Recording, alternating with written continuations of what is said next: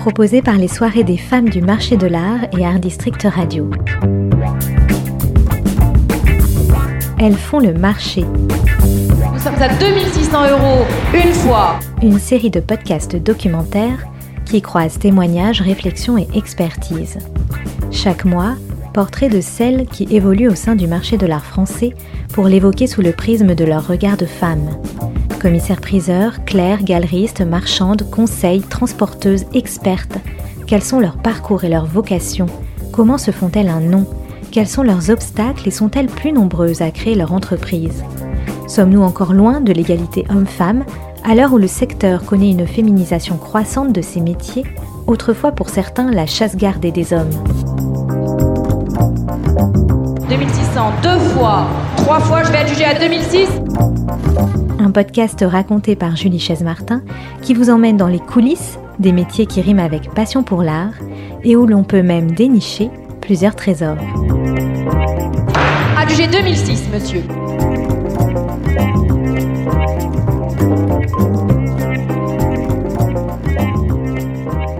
Bonjour Céline, je suis ravie de te retrouver pour introduire le quatrième épisode du podcast Elles font le marché, consacré cette fois à la médiatisation du secteur du marché de l'art. Épisode qui va nous mener derrière les caméras d'un plateau télé, entre les lignes de rubriques de magazines spécialisés ou encore plus simplement derrière notre écran d'ordinateur pour assister à une vente live. Cette enquête pour tenter de répondre à cette question, quelle est donc l'image des ventes aux enchères aujourd'hui auprès du grand public? Pratique élitiste assortie à une barrière sociale et psychologique ou au contraire passe-temps attrayant décomplexé par l'anonymat des enchères en ligne? Nous allons voir que le monde de la télévision et le numérique participent plus que jamais d'une démocratisation du secteur et que surtout, si les plus grands records de vente sont évidemment et pour cause très médiatisés, les trésors beaucoup plus modestes intéressent une large audience et sont nouvellement relayés notamment par des émissions de télévision à succès. Oui Julie, si le cinéma a tendance à sublimer les ventes aux enchères à l'image d'un Cary Grant perturbateur de vente dans le célèbre film d'Albert Hitchcock Mort aux trousses, Would somebody start the bidding at $750, please? How do we know it's not a fake? It looks like a fake.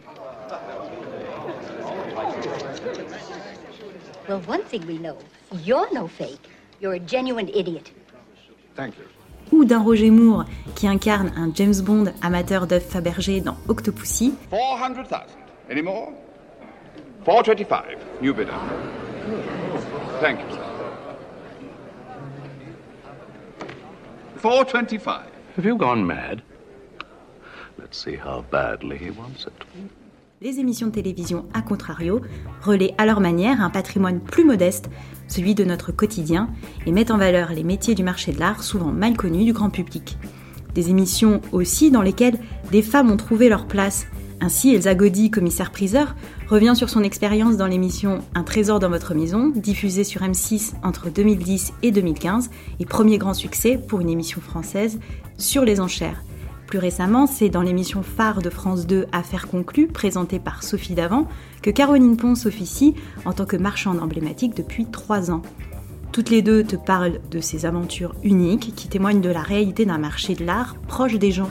Et nous entendrons aussi la journaliste Clémentine Pomopère, spécialisée sur le marché de l'art. Pour elle, même constat, l'audience s'élargit et se diversifie.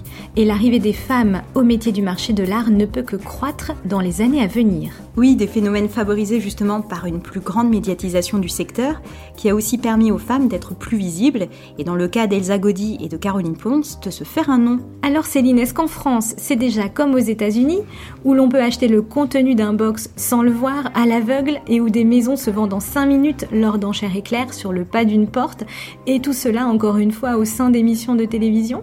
Euh, non, je dis pas encore, mais cela viendra peut-être, qui sait? Une chose est sûre, le ou la commissaire-priseur en France n'est pas le ou la même qu'outre-Atlantique. Alors c'est parti Céline, pour en savoir plus tout de suite, j'abaisse le marteau pour adjuger ouvert ce quatrième épisode. Avant, c'était vraiment euh, un univers de, spécialistes. On avait l'impression, beaucoup de gens se disaient Ah oui, mais si je vais dans une salle de vente et que j'éternue, on va, euh, on va dire que j'ai acheté un Picasso à 5 millions.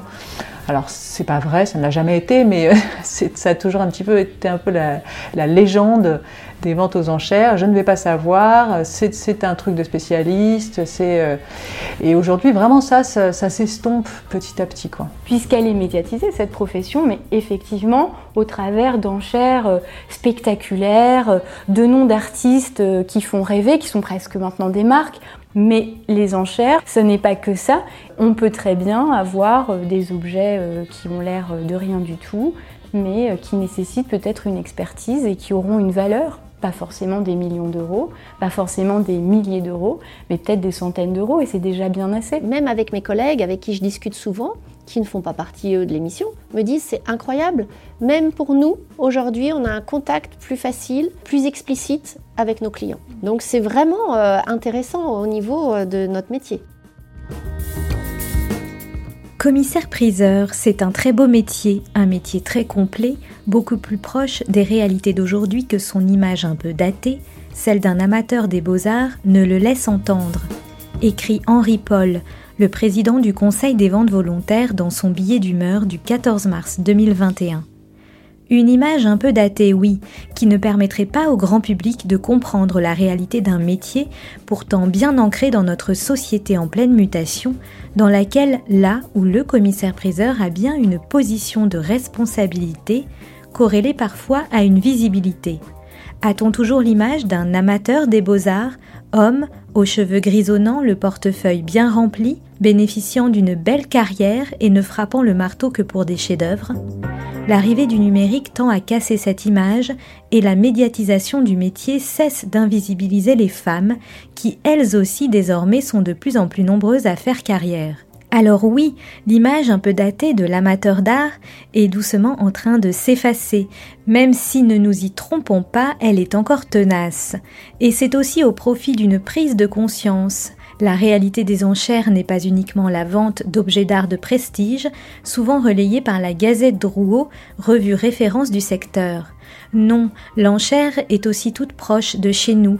Si la vente prochaine d'un tableau retrouvé de Van Gogh fait beaucoup parler d'elle, la réalité quotidienne des enchères, ce sont plutôt les petits objets, dont des magazines spécialisés se font le relais privilégié depuis longtemps, comme le souligne Clémentine Pomopère, journaliste pour Le Monde Argent, Challenge et le magazine des enchères de la plateforme Interenchères, et qui a travaillé auparavant pour le magazine Antiquité Brocante à l'audience très ciblée. Je pense que c'est plus une, distinction par, euh, par, le prix. Dans la Gazette, on parle des, objets de, de, grand prix. Mais c'est un journal qui est euh, plus un journal de collectionneur, c'est-à-dire qu'on achète la Gazette Drouot par hasard, on l'achète parce qu'on est déjà passionné d'enchères. Antiquité brocante, Aladdin, collectionneur chineur, c'est de la brocante et ça correspond vraiment à une réalité euh, euh, dans les ventes aux enchères aussi parce que la moyenne d'adjudication euh, l'année dernière, elle était autour de 100-150 euros. C'est beaucoup, beaucoup de, petits objets. Quand je travaillais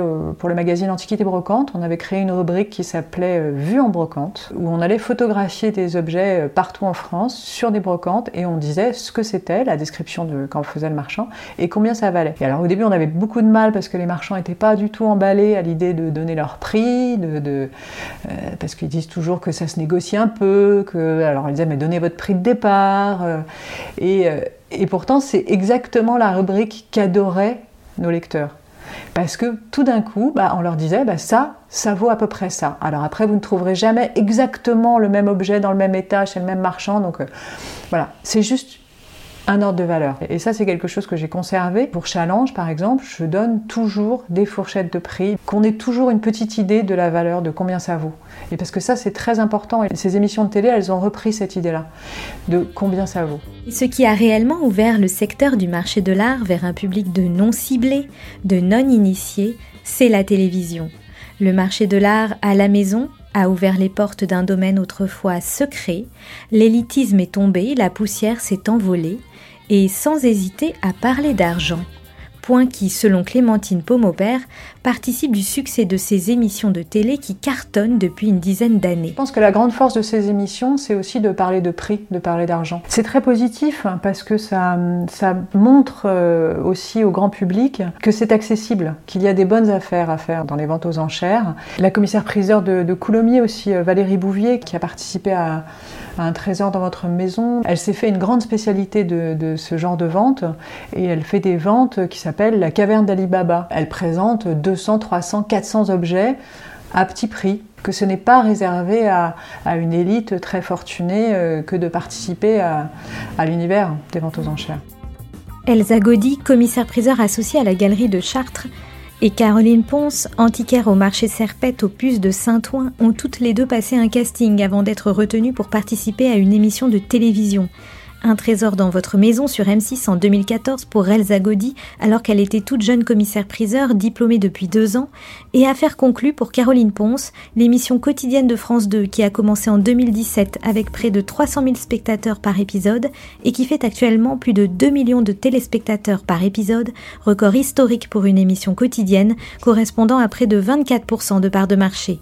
Toutes les deux témoignent, l'aventure les a séduites, non pas uniquement pour leur visibilité personnelle, mais aussi dans un objectif pédagogique, celui de faire découvrir un monde qui les passionne à un public qui en est très loin, une démarche de démocratisation salvatrice, selon elle. Elsa Gaudy était avec nous une, une élève commissaire-priseur stagiaire qui arrive un jour à l'étude et me dit euh, il y a un casting pour une émission de télévision, ça serait super que vous y alliez. Ils commençaient à, chercher de nouvelles têtes et ils sont venus me rencontrer. Donc j'ai passé tout simplement des castings, comme c'est euh, l'obligation à la télévision.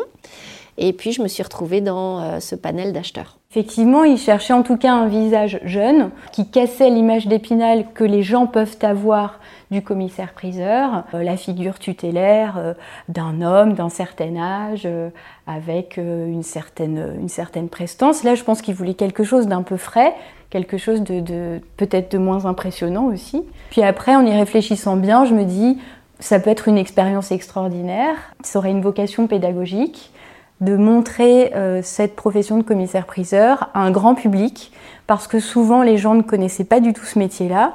Et j'en veux pour preuve une fois où je pars chez le coiffeur. On me dit alors qu'est-ce que vous faites dans la vie? Donc je dis bah, je suis commissaire-priseur. Ah oui, vous menez beaucoup d'enquêtes? Alors moi, bon, bah, très naïvement, je dis oui, oui, beaucoup d'enquêtes sur des œuvres d'art. Euh, mais comment ça, des œuvres d'art? Et en fait, il y avait du coup une confusion entre bah, la partie police, commissaire de police et commissaire-priseur. Moi, ça m'a plu tout de suite. J'ai trouvé ça hyper euh, euh, novateur comme idée. Ça peut ouvrir des portes, mais surtout pour le marché dans sa globalité. Et preuve en est, on se rend compte pour tous les marchands, pas seulement pour ceux qui participent à l'émission. Et ça, je tiens à le dire tous ces gens qui au début avaient vraiment des freins et se disaient oui c'est très étrange, c'est une vulgarisation quelque part de notre métier, en fait tous aujourd'hui se rendent compte à quel point ça peut apporter euh, de parler aux gens, de, de leur expliquer euh, qu'est-ce qu'un objet, d'où il vient, sa valeur, ce que font d'ailleurs euh, les experts dans cette première partie d'émission. Nous, on intervient comme acheteurs, mais il ne faut pas oublier que dans une bonne partie de cette émission, on parle des objets avec des commissaires-priseurs qui ont tous euh, des études euh, dans la France entière. Donc oui, ça a eu un réel impact. Cette opportunité-là, c'était pas seulement pour moi, parce qu'il y avait quand même une opportunité personnelle aussi. Donc c'est bien d'avoir un nom qui est connu du grand public. Et dans cette vertu pédagogique, l'idée, c'était vraiment de montrer à un public très large ce qu'était la profession commissaire-priseur. Depuis que j'étais rentrée dans cette profession, je voyais bien que c'était une profession qui était assez mal connue. Moi-même, enfin, je suis venue assez tard à cette profession-là que je ne connaissais pas. Donc je trouvais important aussi de montrer qu'est cette profession, comment on peut euh, l'approcher, euh, montrer aussi que c'est pas forcément euh, terrorisant. Je dirais c'est pas rare qu'on ait dans les expositions de vente aux enchères publiques des gens qui viennent, qui sont intéressés, qui regardent les objets mais qui rentrent un peu par hasard dans la salle. Nous, on a la chance d'être en centre-ville, en plus dans une très belle chapelle. Donc les gens, au départ, quand ils passent la porte de la chapelle, visiter un lieu qui serait touristique, et en fait se retrouvent dans une exposition de vente aux enchères publiques. On, on s'en rend compte, en fait, quand on regarde euh, les tranches d'âge des personnes qui nous suivent, et même celles qui viennent vendre des objets, On a beaucoup de jeunes aussi qui viennent nous présenter des choses qu'ils avaient chez leurs grands-parents. Euh, voilà, donc je pense que cette émission aussi peut donner envie. Bah, grâce à vous, euh, on découvre des choses, on regarde les objets différemment, on a envie d'aller au musée pour euh, découvrir des sujets qui nous ont intéressés. Alors un trésor dans votre maison, le principe de l'émission, c'était de montrer pratiquement notre travail de A à Z. Après, je pense qu'il y a eu aussi un accueil assez favorable parce que ça montrait la possibilité aussi de mettre en avant un patrimoine français euh, qui peut-être était oublié puisqu'on pouvait du coup parler un peu de l'histoire de chacun des objets et parfois même effectivement les plus quotidiens et puis de montrer justement le mécanisme de la vente aux enchères, euh, la réalité d'un marché qui se fait, d'un prix qui se fait. Du coup, les enchères, c'est effectivement un lieu de spectacle et parfois de surprises incroyables sur, euh, sur le prix qui va être réalisé au final. En tout cas, il y avait une vraie mise en concurrence de tout le monde et le prix se faisait. C'était vraiment la rencontre de l'offre et de la demande et boum, on avait un, un vrai prix. Alors les enchères à la télé sont-elles une bonne affaire? L'émission Un trésor dans votre maison, qui était en fait une adaptation d'un format anglais populaire sur la BBC, a arrêté sa diffusion sur M6 en 2015. Affaire conclue, adaptée elle d'un format allemand, continue sa route mais en clivant fortement les avis chez les professionnels du marché de l'art. J'ai donc demandé à Elsa Gaudy son point de vue. Selon elle, et son avis est tranché, l'émission ne reflète pas tout à fait la réalité des enchères. C'est une émission qui fait beaucoup, beaucoup débat. C'est une émission de show business qui n'a pas vertu à montrer la réalité du marché de l'art tel qu'on le connaît et tel qu'on le pratique. J'en veux pour preuve, le commissaire-priseur est appelé expert. Oui, peut-être. Il euh, y a un flou là-dessus qui n'est, je pense pas à notre avantage, nous, commissaires-priseurs. Nous ne sommes pas experts, on est commissaires-priseurs. Ensuite, on passe dans la salle des ventes, qui n'est pas du tout une salle des ventes, puisqu'on a plusieurs marchands qui sont les uns à côté des autres et qui vont faire des pseudo-enchères sur un objet. Euh, pseudo-enchères parce qu'une vente aux enchères, elle doit être ouverte au public pour que le prix se fasse réellement. Si vous n'avez que des marchands, et un marchand, à mon avis, travaille bien s'il sait bien acheter. Et bien acheter, c'est pas acheter à son juste prix, ou en tout cas le juste prix du marchand n'est pas le juste prix du vendeur les commissaires-priseurs en parlent entre eux. Après, ils en parlent entre eux parce qu'on parle d'eux et du coup, c'est toujours, euh, il y a toujours un côté un peu euh, bashing. Hein. c'est normal. Euh, j'ai été approchée par l'émission et en fait, moi, le concept de l'émission ne me convenait pas parce que autant dans Un trésor dans votre maison, je voyais le côté pédagogique, la possibilité pour nous, commissaires-priseurs, de toucher une très large audience, de faire connaître notre métier dans euh, Affaire mais ça nous coupe complètement l'herbe sous le pied. Ça veut dire qu'en gros, le commissaire-priseur donne juste une estimation et l'objet ne sera bien vendu que s'il est présenté à un marchand. Non, c'est pas possible. Enfin, je pense que c'est ça qui pose un vrai problème au sein de notre profession et qui fait débat à l'heure actuelle. Caroline Ponce lui répond. Déjà, moi, je salue Elsa Gaudy parce qu'elle ne savait peut-être pas qu'on allait se retrouver euh, sur ce même euh, échange. Donc, euh, bonjour Elsa. Elsa, je la connais depuis longtemps. Elle me connaît aussi puisqu'on se voyait très souvent dans une salle des ventes où elle officiait à Saint-Germain-en-Laye. Euh, donc Elsa, je te salue. Et évidemment, toi qui as participé euh, de mémoire aussi à une émission télévisuelle, je comprends que tu puisses euh, avoir des interrogations, voire des questionnements. Oui, c'est le fait est que nous sommes que cinq à enchérir. Au regard d'un commissaire-priseur, il est évident qu'on ne peut pas dire que l'enchère est classique. C'est un échantillon d'enchères. Mais comme on le sait, moi qui ai fait quand même du marketing, tout échantillon a valeur. Donc c'est un échantillon de 5 personnes, oui, mais quelque part, on retranscrit aux téléspectateurs l'idée de ce que peut être une enchère, une salle des ventes, une bataille sur un objet. C'est l'objectif de l'émission. Elsa Gaudy et Caroline Ponce sont par contre en accord sur le besoin qu'il y avait de redorer l'image de l'univers du marché de l'art. Grâce à l'audience de la télé, commissaires-priseurs antiquaires et marchands sont devenus des professions plus populaires auprès de nouveaux publics. Ces expériences ont prouvé que ces publics existaient. Ce constat pose aussi la question de la barrière psychologique et de la difficulté pour le monde du marché de l'art à s'ancrer dans une modernité et une réalité proche des gens. Ai-je le droit d'enchérir Comment faire pour prendre contact avec un commissaire-priseur Des questions simples qui pourtant peuvent être de vrais obstacles. Mais il faut imaginer quand même que même pour une personne venir vous voir et poser ces questions-là, c'est-à-dire se mettre aussi dans une position de non-sachant ou même d'ignorance, c'est quelque chose qui est compliqué. Et du coup, oui, il y a besoin de montrer une vente aux enchères publiques, comment ça fonctionne. Oui, c'est accessible à tous. Et cette partie médiatisée de la profession est nécessaire. Les gens ont envie de regarder, ça vaut combien, ça vient d'où. Il y a un véritable intérêt euh, des Français pour ça. Euh, il y a un autre point positif, c'est que on voit énormément de gens arriver en salle des ventes parce qu'ils ont vu l'émission.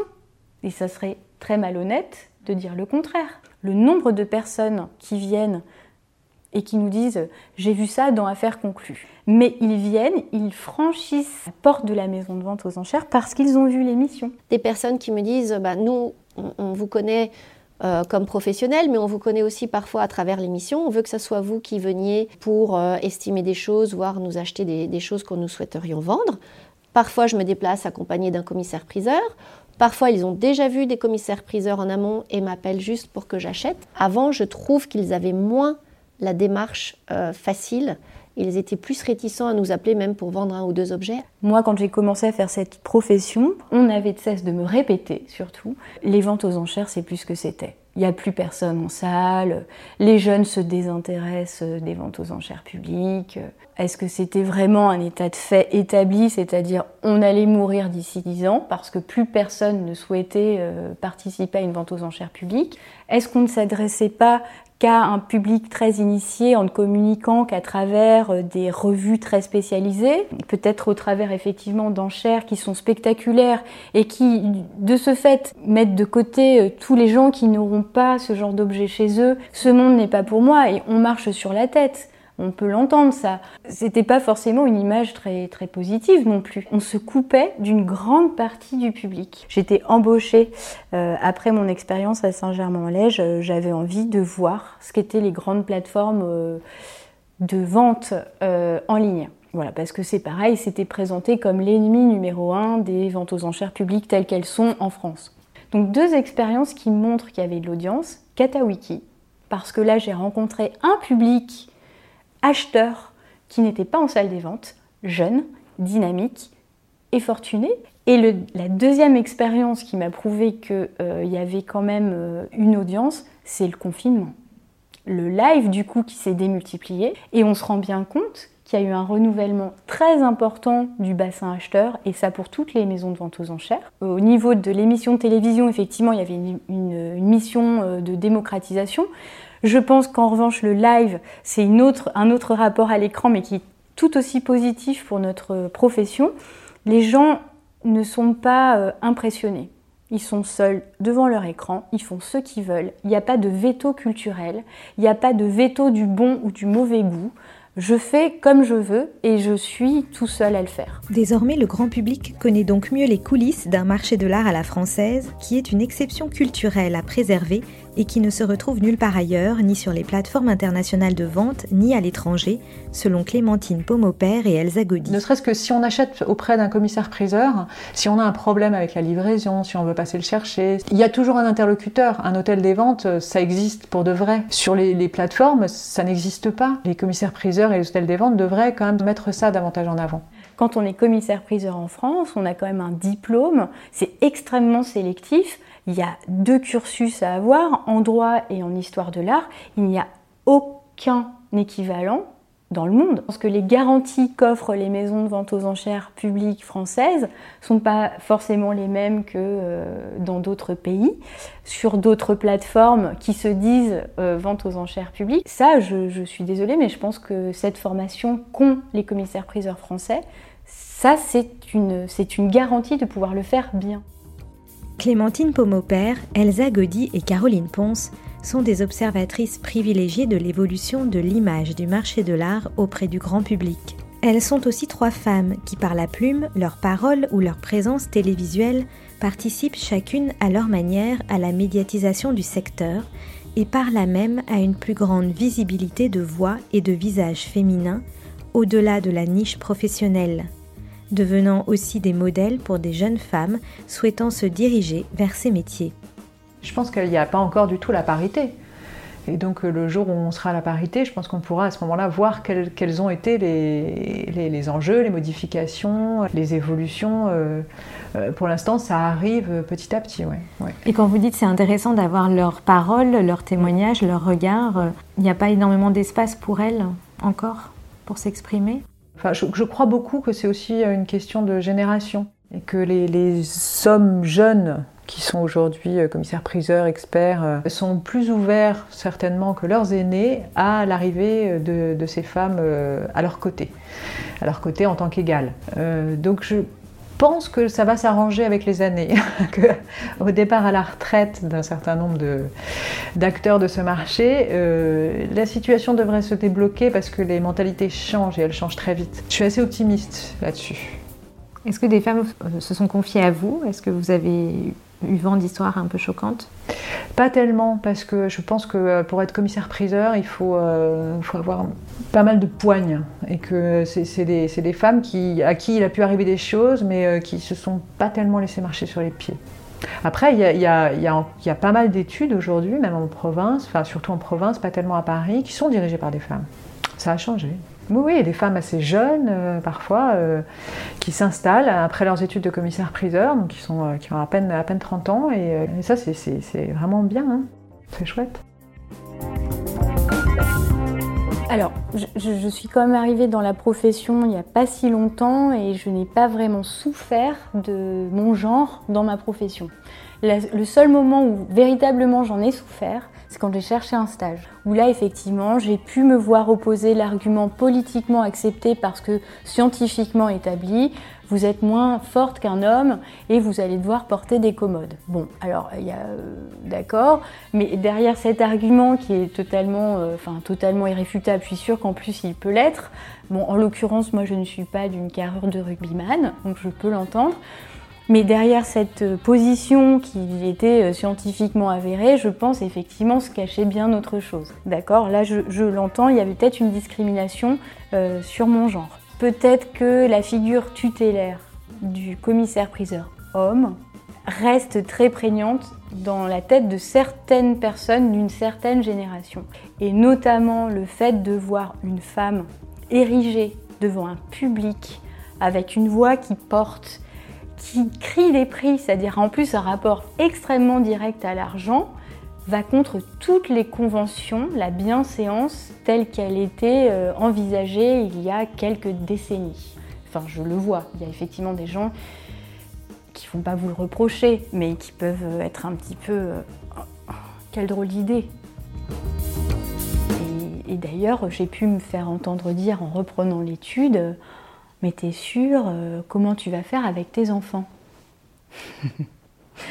ben, Je sais pas, eux, en tant qu'hommes, ils ont bien réussi, je devrais y arriver même en tant que femme. Enfin, je veux dire, à un moment, euh, j'ai la chance d'avoir un mari, euh, je pense qu'on devrait bien y arriver. Mais ma vie de famille, du coup, était forcément sacrifiée dans mon choix professionnel. Intéressant. Je sais que les femmes ont des voix, mais j'aimerais qu'elles se sentent légitimes à l'utiliser. Peut-être que parfois elles-mêmes sont intimidées pour prendre la parole. Peut-être que ça peut être aussi un phénomène de rattrapage que l'on doit à toutes les femmes qui se sont tues avant nous. Maintenant, on a cette possibilité-là de nous entendre. J'espère cependant que euh, nos voix ne sont pas si dissonantes de celles des hommes, qu'on a la même vision du métier et que c'est juste un passage avant une parité totalement naturelle et D'ailleurs, dans les derniers podcasts que vous avez diffusés, on entend effectivement c'est nécessaire. Quand on voit les puces il y a 15 ans ou il y a 20 ans, il y avait très peu de place quand même pour la femme. C'était euh, quand même des, des, tonnes et des tonnes de camions qui arrivaient à 5 heures du matin, qui venaient euh, décharger des tonnes de marchandises, qui repartaient dans d'autres camions. Voilà, le métier a quand même largement évolué mais on ne peut pas dire qu'on soit majoritaire. Euh, là, pour l'instant, la parité est loin d'être euh, d'actualité. Ceci étant, je pense qu'aujourd'hui, on est plus accepté euh, dans ce monde euh, comme femme, comme femme marchande. Qu'est-ce que vous diriez à une jeune femme qui veut devenir marchande antiquaire? Bonne chance. Déjà. Ça veut dire que c'est pas facile? Que ce n'est pas facile et qu'il faut vraiment être armé de de beaucoup de passion et puis qu'il faut être vraiment multifacette. C'est-à-dire qu'il faut être acheteur, il faut être vendeur, il faut être manutentionnaire, il faut être décorateur, il faut être comptable. Oui, je fais partie d'un club de femmes qui s'appelle Band of Sisters et qui euh, réunit des femmes entrepreneurs de plein de domaines différents. Et ça nous permet bah, justement d'échanger sur euh, nos différentes évolutions. Qu'est-ce que vous pensez euh, de l'idée de créer un podcast 100% euh, femmes du marché de l'art? Alors ça, moi j'ai adoré, c'est pour ça que je vous ai dit oui tout de suite. Je me suis dit, c'est une très très jolie idée, on a beaucoup de choses à raconter, beaucoup de choses à partager. Et c'est vrai qu'aujourd'hui, le milieu de l'art a toute, euh, toute euh, vocation à être aussi euh, présentée, défendue, portée par les femmes. Mais vous confirmez quand même qu'une femme peut porter certains meubles Une femme peut porter certains meubles largement, oui, sans aucun doute. Puis ça maintient la forme Et ça maintient la forme. Absolument.